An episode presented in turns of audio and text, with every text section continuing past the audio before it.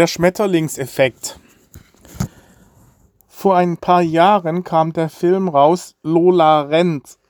Darin war die Geschichte, eine Geschichte erzählt, die im Grunde genommen kam diese Geschichte in fünf verschiedenen Fassungen, wurde hintereinander abgedreht und jedes Mal war äh, die Geschichte hat sich verändert nur aufgrund ein paar kleinen Komponenten im System kamen zum Schluss völlig andere Abläufe dabei heraus.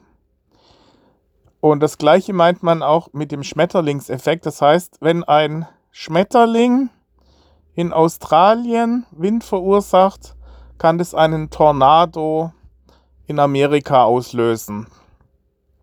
Ja, dass eben das alles sehr komplex ist und letztendlich sich auf Kleinigkeiten zurückführen lässt. Daran glaube ich an, an solche Zusammenhänge. Das habe ich, kann ich auch im Grunde genommen Geschichten erzählen, wo ich das erlebt habe, wo ich sage, leider hatte ich oft nicht äh, oder bei meinen, meinen großen Projekten hatte ich oft nicht die mentale Stabilität, die man gebraucht hatte, um das Ganze in die richtige Richtung zu bringen. Und so habe ich sehr häufig, zumindest im Jahr 2000, ähm, äh, 2013, 14 sehr viele Fehlentscheidungen hintereinander getroffen. Eigentlich kann man sagen, habe ich so ziemlich alles falsch gemacht, was man nur falsch machen konnte. Und zwar in Folge, hintereinander. Eine ganze Reihe von Fehlentscheidungen getroffen. Hätte man an, an mehreren dieser Positionen richtig entschieden und es kamen, wenn man so will, per Zufall wurden mir zig Angebote vom Universum oder woher auch immer. Äh, es gab mehrere Möglichkeiten, das Ganze in die richtige Richtung zu bringen. Aber wenn man natürlich dann immer in die falsche Richtung entscheidet oder man falsch gepolt ist, eine falsche Vorstellung hat, Angstzustände und so weiter, dann kommt es zu diesen Serienfehlentscheidungen. Also in dem Film The Secret oder auch in dem Buch The Secret von äh, der australischen Schriftstellerin. Ähm, oder auch äh, in vielen amerikanischen Büchern die Macht des Unterbewusstseins und solche Bücher, äh, die stellen es oft relativ überzogen alles dar, dass es sehr unglaubwürdig sich anhört. Ja, da wird ein Wunder an das andere gereiht und man denkt, aha, das ist jetzt doch ein bisschen too much, ja, um, um wirklich, dass man, äh, um glaubwürdig zu erscheinen. Und äh, ich will jetzt eine Geschichte erzählen, nämlich die Geschichte, äh, wie ich letztendlich meine Immobilien verlor. Ich habe, das ist jetzt schon fünf Jahre her, und ich habe fünf Jahre gebraucht, um das zu verarbeiten. Ich habe es bis heute nicht verkraftet, äh, weil ich es gar nicht glauben konnte, wie man so dumm sein kann. Also es ist unglaublich. Ähm, wie gesagt, es, es gab zig Möglichkeiten, hier auch mal eine richtige Entscheidung abzusetzen. Und ich habe einfach komplett versagt. Und ich konnte es mir, bis heute ist mir es unverständlich wie das passieren konnte. Ja, und äh, das hat jetzt auch äh, zu dem Schreiben dieses Buches geführt über Entscheidungen. Oder vielleicht schreibe ich auch eins, das ich dann taufe, der Fall Schaub, also Fall für Fallen, aber auch Fall wie der Fall vor Gericht. Wo ich sagen muss, unglaublich, ja, wie, wie das eigentlich passieren konnte. Und sicherlich war einer der Fehler äh, dieses Rumeiern, dieses nicht klare Storyboard. Man muss es sich visualisieren, so wie Elon Musk. Das hatte ich auch in anderen Podcast-Folgen schon geschildert. Man muss ganz diffus im Grunde genommen, aber trotzdem konkret ein Ziel anvisieren. Mental in einem Storyboard sich einfach das Ziel haben, so wie er sagt, er stellt sich vor, auf dem Mars ein Gewächshaus mit einer grünen Pflanze drin. Das ist sein Ziel. Und dann abgeleitet davon kommen dann, er sagt ja, bei ihm ist es die Physik, wo er sagt, er hat einen Versuch und dann äh, leitet man dann Formeln ab und kann diese Formeln dann kombinieren und kommt dann zu einer äh, großartigen Lösung. Und so muss man vorgehen. So hat er es auch bei Tesla gemacht. Er hat gesagt, jeder andere würde sagen, ist doch total verrückt. Es wurde in den letzten 100 Jahren keine Automobilfirma gegründet und schon gar keine auf Elektrofahrzeugbasis, auf Akkubasis. Total verrückt. Ja, äh, keine Chance. Und er selbst hat ja gesagt, er hat sich höchstens 10% die Chance äh, angenommen, erfolgreich zu sein. Und trotzdem hat er es gemacht. Und ich muss sagen, ja, Elon Musk ist mein großes Vorbild. Ja, und, und äh, ich bin äh, ja, ich muss sagen, unglaublich. Diese Risiko, diese ähm, Bereitschaft, diese Risiken aufzunehmen, die Bereitschaft äh, oder die Fähigkeit auch, solche Stressmomente durchzustehen, wie er, mehrfach hintereinander und trotzdem einen klaren Kopf zu behalten und das Ziel anzuvisieren. Und da meine ich, ist schon dieses äh, Self-Fulfilling Prophecy oder diese Gesetze von The Secret, ja, diese NLP-Mechanismen, wo man sagt, ist ja auch, ich bin jetzt nicht so super religiös, ja, aber andere, die würden sagen, ja, wenn man betet und fest äh, immer wieder betet, dann erhört einen äh, Gott und erfüllt den Wunsch. Und dasselbe Prinzip ist jetzt bei den auf nicht christlicher Basis äh, ähm, erstellten äh, Grundregeln, also wie die Macht des Unterbewusstseins. Ja. The Law of Attraction, einfach dieses Visualisieren der Ziele. Und die muss man halt ganz konkret fixieren und sagen, was will ich eigentlich? Und bei mir war es hier so, dieses Rumgeeier ist tödlich. Wenn man sich dann von allen möglichen Randerscheinungen, also Randberatern, dann plötzliches Umswitchen, bei mir war es, ich wollte ganz klar das Gebäude behalten. Und mein Ziel war, diese Gebäude zusammenzuhalten und nicht zu verkaufen. ja, und Jetzt äh, war es halt so, und dann muss man sich halt auch vor Augen führen, was ist in dem Fall, wenn man es verkauft und wenn man nicht den ursprünglichen Plan durchführt. Das muss man vorher schon im Kopf haben und vorher sich vorstellen können, was man, was alles passieren kann, dass man geistig das schon abgearbeitet hat. Und nicht, dass man sich in Unterebenen verzettelt, die eigentlich Plan B waren, was bei mir auch der Fall war. Also, wenn ich diese ganzen Abläufe jetzt schildere, dann merkt man, wie es wie bei Lola Rent auf alle paar Monate äh, zu Alternativtracks hätte kommen können. Alternativvarianten. Es war so, ich hatte also den Mieter Wölko im Gebäude. Und der erste, ich, ich würde es sagen, es war ist wie eine Art Rolltreppe abwärts. Ja.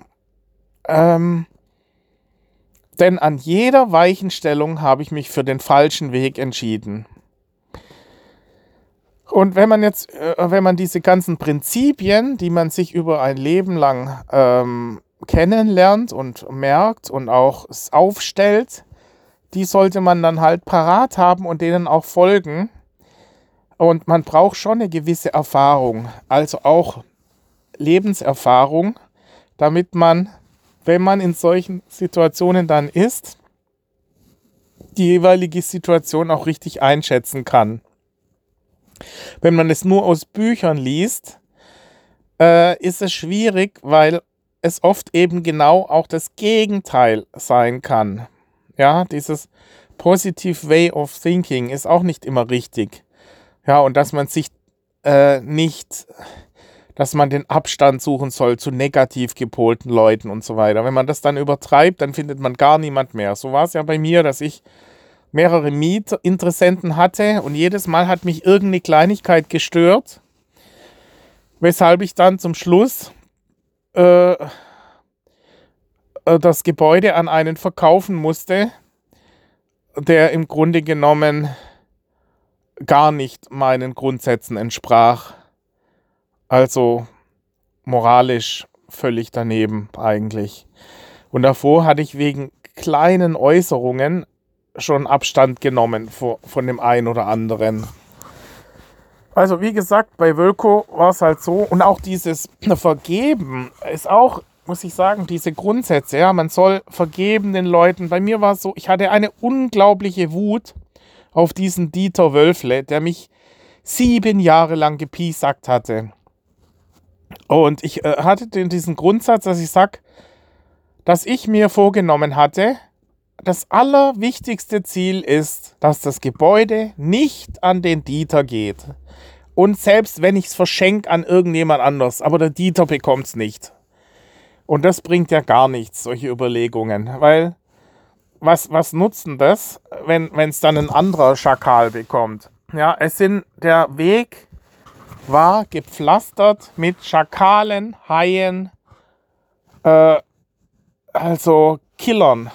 Ja, es waren nur Killer, die mir begegnet sind. Es ist keiner, der hier einem, äh, also Fairness ist eine der äh, seltener vorkommenden Verhaltensmaximen äh, bei den Leuten, mit denen man hier zu tun hat. Die meisten sind äh, Aasgeier, ja, die nur darauf warten, dass sie eine, einem einen Brocken Fleisch äh, rausreißen können. Tja, und es ist dann so, dass oft dann andere, also äh, äh Dieter hat oder auch äh, ein weiterer Kaufinteressent, ja, Dieter hat ja auch anfangs ein Kaufangebot abgegeben und ein weiterer auch. Die hatten geankert auf so einem niedrigen Niveau, dass ich zum Schluss dann die Immobilie bereit war, zu einem Preis zu verkaufen, wo ich praktisch mit Null aus dem Ganzen rauskam.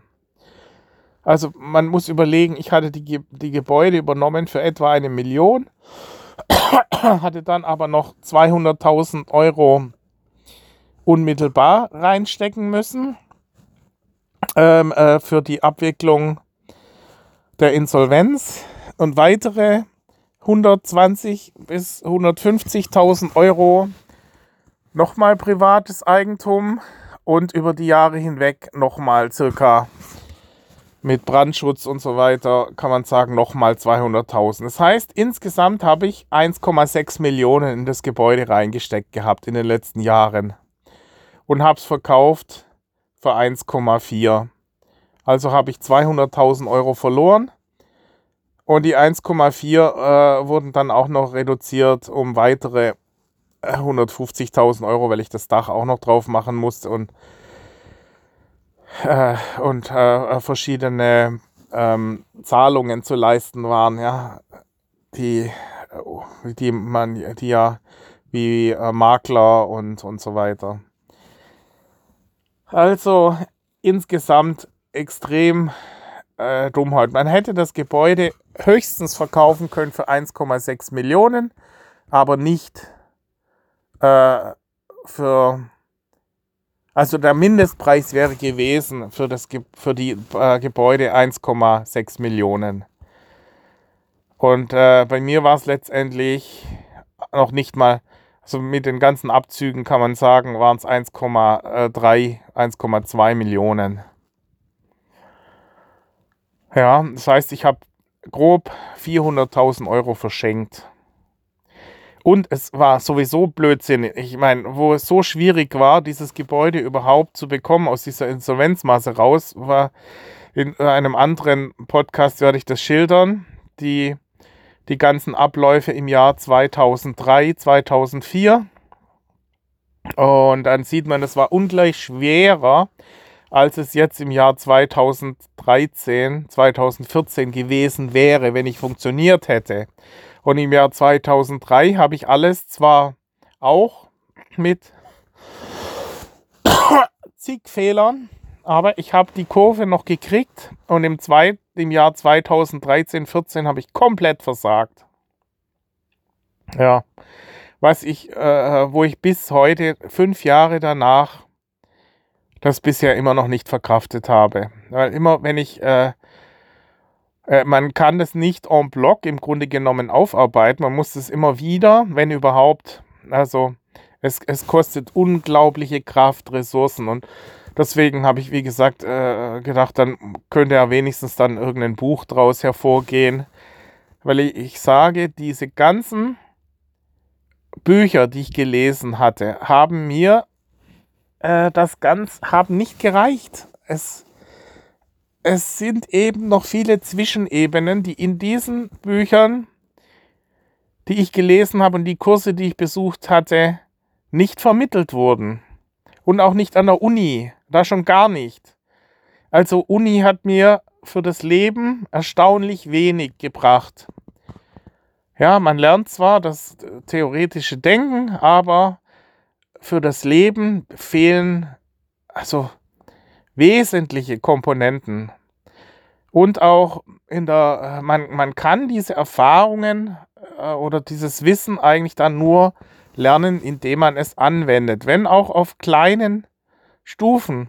Ja, manch einer, der einen Tomatenhandel hat, irgendwo auf, auf dem Pfingstmarkt, ja, oder, oder auf irgendeinem Obstmarkt hat oft mehr Ahnung von Wirtschaften und von den Abläufen äh, eines Unternehmens wie manche Buchschreiber oder Professoren, die ihr äh, teilweise in ihrem ganzen Leben noch gar nie eine Firma geführt haben und reine Theoretiker sind, die dann vielleicht ganz toll Rechenaufgaben lösen können, aber nicht, mehr, äh, nicht wissen, was zwischen den Zeilen abläuft. Ja, diese ganzen mentalen Abläufe, das, die Psychologie, Menschenkenntnis, es läuft da alles zusammen. Und dieses Wissen, Verhandlungstaktik, Entscheidungsfindung, Psychologie, Profiling, ja, das kommt in der Uni überhaupt nicht vor. Mal abgesehen von den ganzen Gefühlen, die man dabei hat. Und dann solche Sachen, die halt oft als dubios abgetan werden, hier mit, mit diesen mentalen Sachen wie die Macht des Unterbewusstseins und dass man sich das visualisieren muss, Law of Attraction und äh, The Secret und so. Klar, wenn, man, wenn dann solche Filme äh, natürlich gedreht werden, die äh, so ein bisschen dubios rüberkommen, ja, das wird also gerade im Deutschen dieses American Way of Thinking, das völlig überzogene, auch Tony Robbins. Ich war bei dem mal, also seinen letzten Vortrag in Deutschland, in Köln, glaube ich, hat er den gehalten, war ich, glaube ich, weiß nicht mehr, wo das war. Hat 600 Euro gekostet und war, also, naja, also ich fand es nicht. Hat mich nicht vom Hocker gehauen, dieses Halleluja die ganze Zeit. Dieses Chaka Chaka ist, ist halt amerikanisch. Wir sind dann über Kohlen gelaufen, wo man auch denkt, wunder was, ja. Äh, das muss ich sagen, ich lange auch in kochendes Wasser rein und hole meine Reisbeutel raus.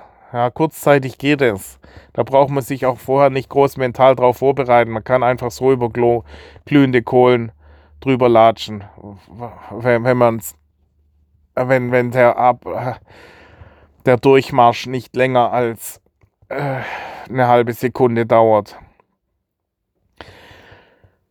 Ja, ja, also jedenfalls, äh, das meine ich halt, auf der einen Seite glaube ich an diese Sachen, weil ich es schon ansatzweise erlebt habe oder äh, gedacht habe, aber ich habe das auch gelesen, aber man muss auch diese Mechanismen irgendwann mal durchgeführt haben und das internalisiert haben und sagen, ja, es funktioniert, wenn ich das so und so mache, aber ich muss auch die Grenzen kennen. Und hier war es halt so, dass ich meine Ziele nicht klar visualisiert hatte. Im NLP wird einem das ja vermittelt. Ja, dass man das wirklich ganz konkret sich vorstellen muss. Fühlen, denken, richtig verankern. Und äh, erst dann funktioniert es. Und positiv formulieren. Ja, das, das ist immer nur das, was man will, nicht das, was man nicht will. Das wird sonst genauso verankert.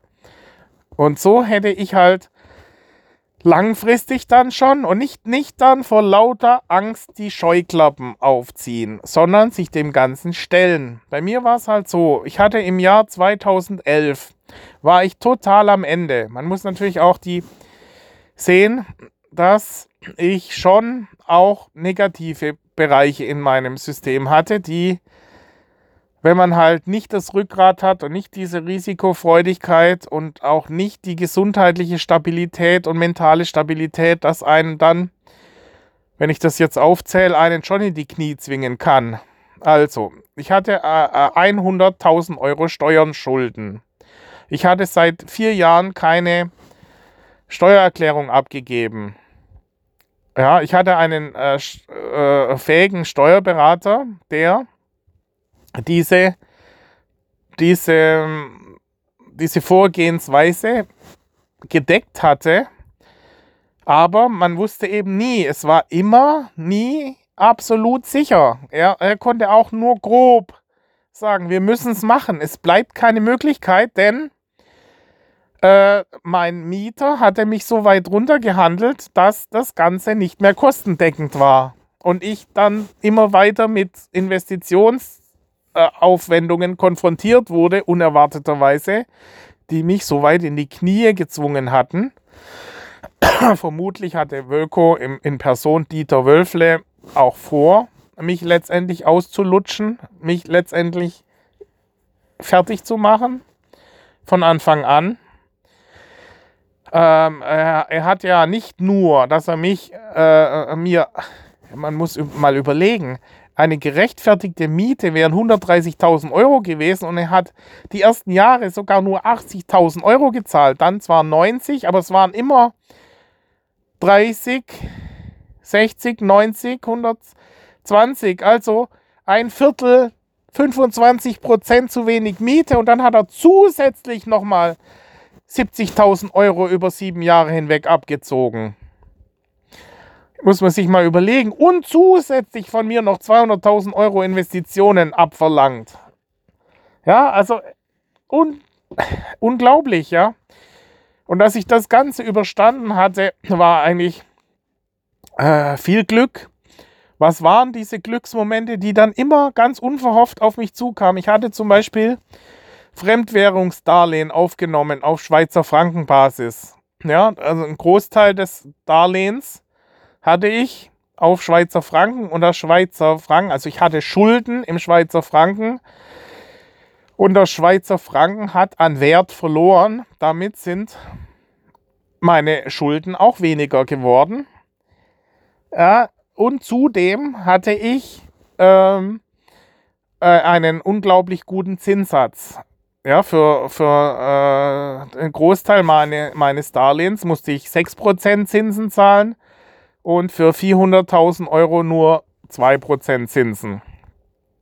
Ja, wenn man dann auf, auf 400.000 Euro sagt, spare ich jedes Jahr zu einfacher Rechnung, sag mal äh, 5%, das sind es jedes Jahr grob 10.000, 20.000 Euro, die ich gespart hatte.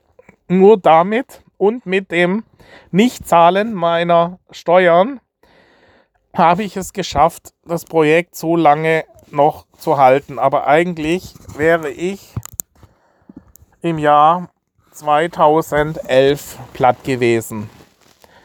Und im Jahr, also das war dann von 2003 bis 2011 grob, also 2004 hat es erst angefangen, etwa sieben Jahre lang habe ich absolut am, am Rande des Existenz, also kurz vorm Kippen, das Ganze betrieben.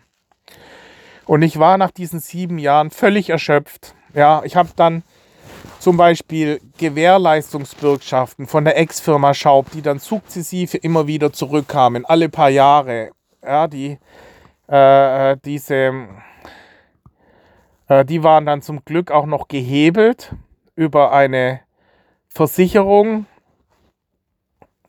Ähm, nee, also nicht zum Glück, sondern leider gehebelt, weil äh, dadurch kam dann nicht so viel zurück, wie eigentlich ähm, hinterlegt worden, also äh, wie als Gewährleistungsbürgschaft hinterlegt werden hätte müssen zum damaligen Zeitpunkt. Aber das waren Möglichkeiten. Äh, dann hatte ich teilweise die Innereien von unserem Wohnhaus verkauft, was jetzt Peanuts waren, aber immerhin dann noch ein kleiner Geldsegen immer wo ich mich drum gekümmert hatte, diese ganzen Stühle. Ja, ich hatte zum Beispiel äh, den äh, Charles Eames äh, von ähm, Alu Chair von Char Charles Eames von Vitra. Die hatten wir mehrere Stühle und jeder von uns hatte auch irgendwelche Wertgegenstände geschenkt bekommen. Meine Geschwister hatten irgendwelche Porzellanvasen oder Kerzenleuchter. Und weil wir damals als Objekteinrichter diese Möbel, unter anderem auch von Kill. Äh, Kill wurde ja dann später aufgekauft von ähm, Walter Knoll in Herrenberg, die ja schon sehr teure Ledermöbel machen. Und Kiel war dann noch äh, eins drüber. Da hat dann ein so ein Ledersessel im Einkauf, habe ich dann später erst erfahren, ich wusste das ja gar nicht, 7000 Euro gekostet. Und wir hatten davon fünf oder sechs äh, stehen und die wurden selbst gebraucht. Noch habe ich die verkaufen können für circa 2000 äh, Euro pro Ledersessel und meine Charles Eames Stühle, die lagen auch bei circa 2000 Euro pro Stuhl Neupreis und ich habe sie noch verkaufen können für, glaube ich, 500 Euro pro Stuhl. Und der Tisch auch noch dazu. Äh, ich glaube, dieses ganze Arrangement, äh, äh, sechs Stühle mit Tisch, hat mir einer abgekauft, äh, pauschal für 2000 äh, Euro. Oder es waren sogar drei. Naja, das sind trotzdem Tropfen auf den heißen Stein, wenn einem jedes Jahr 30.000 Euro fehlen. reicht es halt hinten und vorne nicht. Und äh, so sah halt die Lage aus. Und deswegen muss man halt verstehen, dass ich halt sukzessive der Insolvenz wieder entgegenschlitterte. Und im Jahr 2011, dann hat mir noch Wölko auch noch eine Aufstellung überreicht, wo sie gesagt haben, ja, also äh, wir äh, wollen jetzt, dass hier Brandschutzmaßnahmen durchgeführt werden, weil die, die äh, müssten wir hier eigentlich Wahrscheinlich haben sie sich schon überlegt, das Gebäude zu übernehmen und haben dann überlegt, welche Kosten auf sie zukommen der Übernahme. Und haben also diese Aufstellung erstellen zu lassen von einem Fachmann hat ja allein schon 1000 Euro gekostet. Das haben sie mir vorgelegt, wahrscheinlich um mich in die Knie zu zwingen. Da hieß es ja, also Sie können davon ausgehen, dass diese Brandschutzmaßnahmen Sie circa 50.000 Euro kosten, die hier anstehen. Und äh, das war noch in, im letzten Jahr und dann haben sie sich einfach überhaupt nicht gemeldet und hatten gedacht, ich komme jetzt äh, dahergekrochen, vermute ich mal. Ich weiß es ja nicht. Das war ja immer der Stil von Dieter Wölfle, weshalb ich dann auch so eine Wut auf ihn hatte, weil er einfach derart unseriös immer rüberkam. Ich habe immer schon gedacht, immer wenn der mit am Tisch saß, war es klar, dass sie schon wieder irgendeine krumme Tour vorhaben. Und ähm, ja, äh, sprich, ähm, ich hatte dann äh, äh, einfach versucht, Mieter zu finden und habe eigentlich damals schon gemerkt, dass ich das Ganze, die ganze Immobilie aufspalten muss in lauter kleine Einheiten. Was ich mir halt damals nicht das Wissen angeeignet hatte, wie das dann theoretisch geht, dass man dann neuen, neuen äh, Schaltschrank einbauen muss für ca. 10.000, 20.000 Euro, dass man eine eine äh, Heizungsmessfirma beauftragt, die äh, dann äh, die, die Zähler abliest und das Gebäude dann für jeden Mieter die Heizkosten berechnet und solche Sachen halt. Da habe ich mich halt gar nicht drum gekümmert. Das war sicherlich ein Fehler. Und zum anderen habe ich mich nicht drum gekümmert, äh, dass ich sage, ich hätte Wilco einfach offensiv angehen müssen. Sagen müssen, hallo, ich mache euch einen Vorschlag. Ja, wir müssen jetzt irgendwann mal ein grundlegendes Konzept. Thinking Big, auch einer der Grundsätze. Gib nie auf, think big wenn das erste Mal äh, du meinst, es ist zu spät, ist es noch nicht zu spät. Solche, diese ganzen Grundsätze, die äh, muss man dann halt und suche Berater auf, aber, aber glaub ihnen nicht unbedingt, hab Rückgrat, halte die Fahne hoch, all diese Grundsätze, die ich mir über die Jahre hinweg immer wieder aufgeschrieben habe, habe ich dann oder visualisiere deine Ziele, schreib genau auf, was du eigentlich willst, habe ich alles nicht gemacht. Also, aber trotzdem waren die, also haarscharf gingen die Verhandlungen, oder es waren ja keine Verhandlungen, Wölko kam dann, weil sie dann irgendwann mal weiche Knie gekriegt haben. Dieter ist ja ein Hassadeur, der handelt also wirklich äh, verrückt eigentlich. Der, der handelt oder der, der pokert wirklich völlig verrückt ja, eigentlich schon dumm, muss man wirklich sagen. Und das hat ja dann auch dazu geführt, dass er dann daherkam, weil ich dann äh, im Grunde genommen war ich kurz davor, äh, umzuswitchen eben, die Immobilie äh, äh, aufzuteilen und dann direkt zu vermieten. Es waren hier mehrere Mietinteressenten. Einer, der wollte im Bürogebäude Knöpfe herstellen und in der Halle PCs zerlegen. Ja, waren halt alles äh, wo man dachte, hm, ist das so, sind das so solide Firmen mit Knöpfen und so weiter? natürlich ist Wölko an sich eine solidere Firma, aber was bringt's, wenn sie einem die ganze Zeit die Miete nicht zahlen? Und Wölko hat halt als Mieter einen super schlechten Ruf gehabt. Bei allen Mietern, bei denen sie waren, alle haben sich nur negativ geäußert gegenüber Wölko.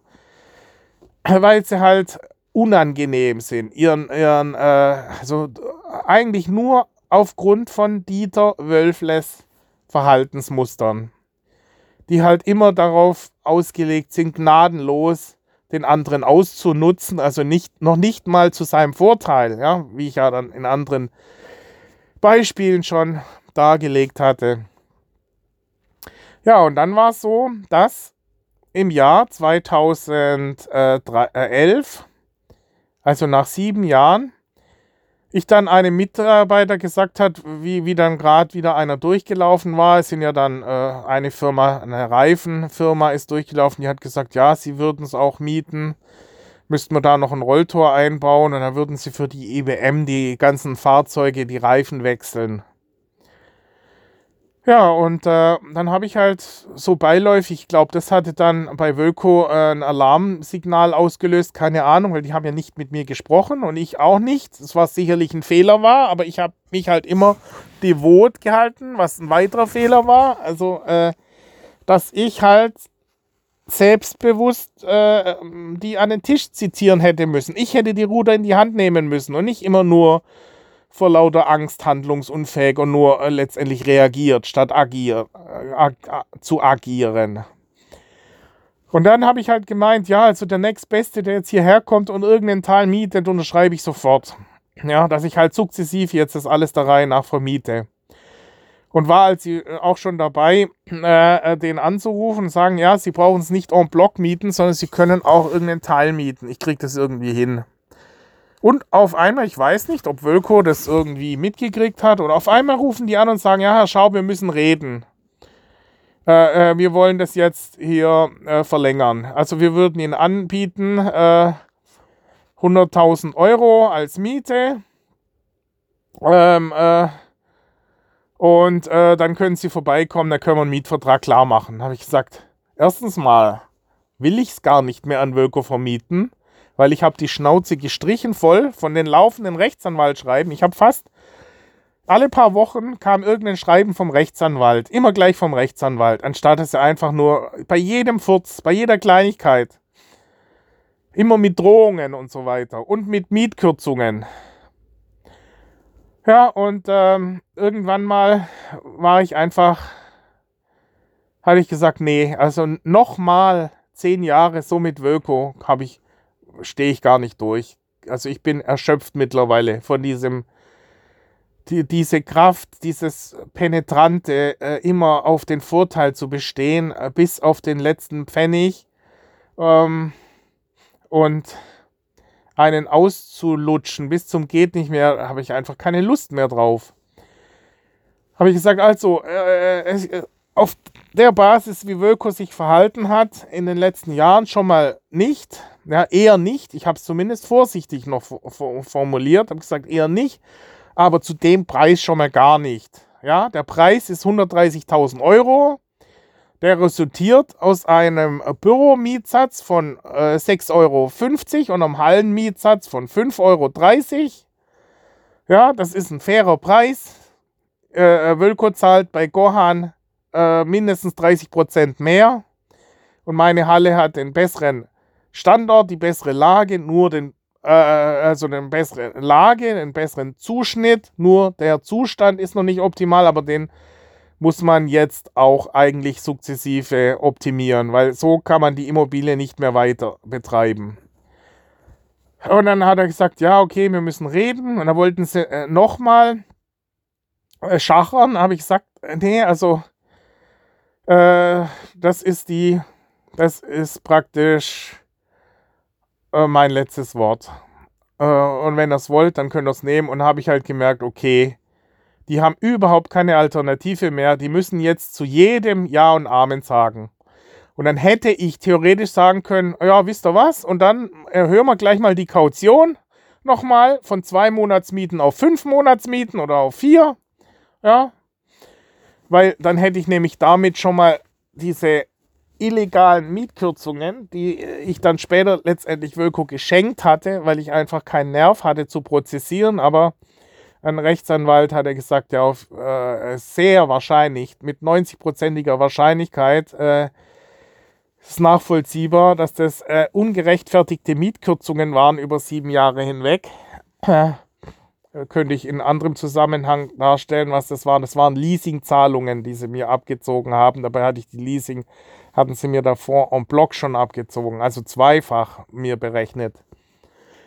Und ähm, ja, also jedenfalls äh, hätte ich das ausnutzen können. Ich hätte sagen können, nö, wisst ihr was, ihr zahlt jetzt das gleiche, was ihr zahlt beim Gohan und zusätzlich da dann noch Kaution und, und äh, im Übrigen macht ihr noch ein neues Dach drauf, ja, weil äh, äh das ist jetzt äh, äh, platt und ich will da keinen Ärger haben. Aber ich hatte halt auch Angst, dass ich, wenn ich es übertreibe, man weiß ja nie, dass die dann äh, auf die Schnelle, wenn man den Bogen überspannt, dann doch irgendwas auf die Reihe kriegen. Ja. Aber theoretisch war das so offensichtlich, dass die mit dem Rücken zur Wand standen, dass ich es dann so hätte machen müssen wie der Dieter damals, der mich auch, der hatte auch gemerkt, ich stehe mit dem Rücken zur Wand. Das war im Jahr 2003, 2004, wo ich dann ihn unbedingt nehmen musste. Ja, und dann hat er mich wirklich bei mir die Luft rauslassen. Ja, also jedenfalls habe ich dann den Mietvertrag abgeschlossen. Das war also kurz schon vorm Ende.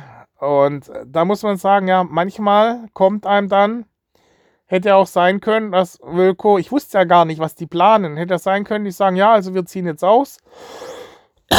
dann wäre ich da gestanden und hätte auf die Schnelle halt Mieter, äh, Mietverträge unterzeichnen müssen. Wahrscheinlich auch dann zu jedem Preis. Und dann äh, wäre wär das äh, wieder weitergegangen. Aber, wie gesagt, da hatte ich zum ersten Mal positiv abgeschlossen für 130.000 Euro Miete. Und eigentlich hatte ich dann zu dem Zeitpunkt, wenn man mal die Steuern nicht berücksichtigt, ja, ich muss ja sehen, ich hatte zu dem Zeitpunkt schon 100.000 Euro Steuerschulden, die anstanden, 140.000 Euro Dachinvestitionsstau, mindestens 50.000 oder, oder grob 50.000 Euro Brandschutzmaßnahmen, die anstanden und noch zig andere Unlen un, äh, Unlänglich, wie sagt man, Unzulänglichkeiten der Immobilie.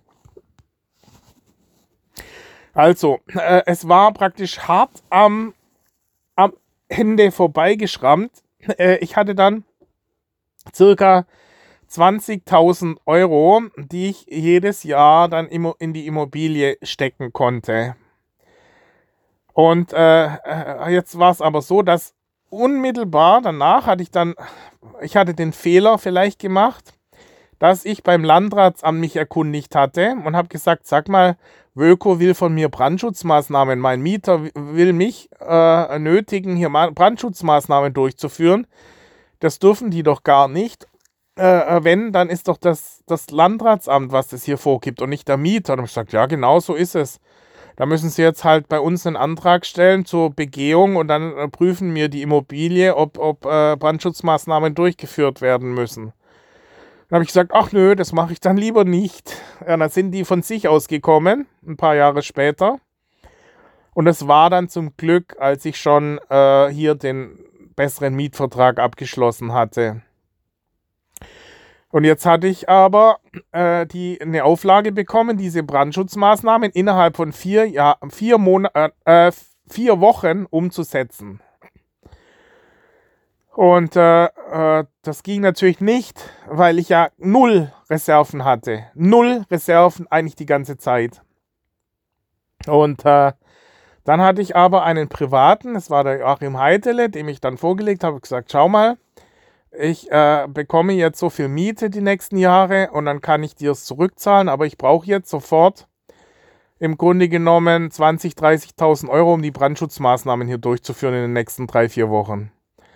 Und dann haben wir einen Großteil noch, haben wir selber gemacht, denn Joachim ist Schreiner, ich bin Schreiner, äh, so dass wir circa 10.000 Euro sparen konnten und das Landratsamt kam uns auch bei, bei einigen Türen entgegen diese relativ weit ausgelegt haben, also zugunsten von mir. So dass zum Schluss ich äh, dann für circa 20.000, 30.000 Euro diese ganzen Brandschutzmaßnahmen durchgeführt hatte. Das hatte etwa ein Jahr auch gedauert oder hat mich ein Jahr gekostet. Danach fing ich dann an, Dach teilweise auszutauschen, was weitere 10.000 Euro gekostet hat und die Fenster alle neu zu streichen, was mich nochmal circa 10.000 Euro gekostet hatte. Und dann habe ich noch angefangen, den Holzschuppen, das sind 200 Quadratmeter Holzschuppen, wo ich mich schon vorbereitet hatte für eine größere Baustelle, weil ich ja das Wohnhaus mit 500.000 äh, Euro auch noch übernehmen wollte in den folgenden Jahren. Ja, und dann, das war eigentlich alles noch richtig überlegt. Und dann fing halt fing ich halt an mit einer Fehlentscheidung nach der anderen. Und das würde ich dann in einem weiteren Podcast schildern, weil der hier sonst zu lange wird.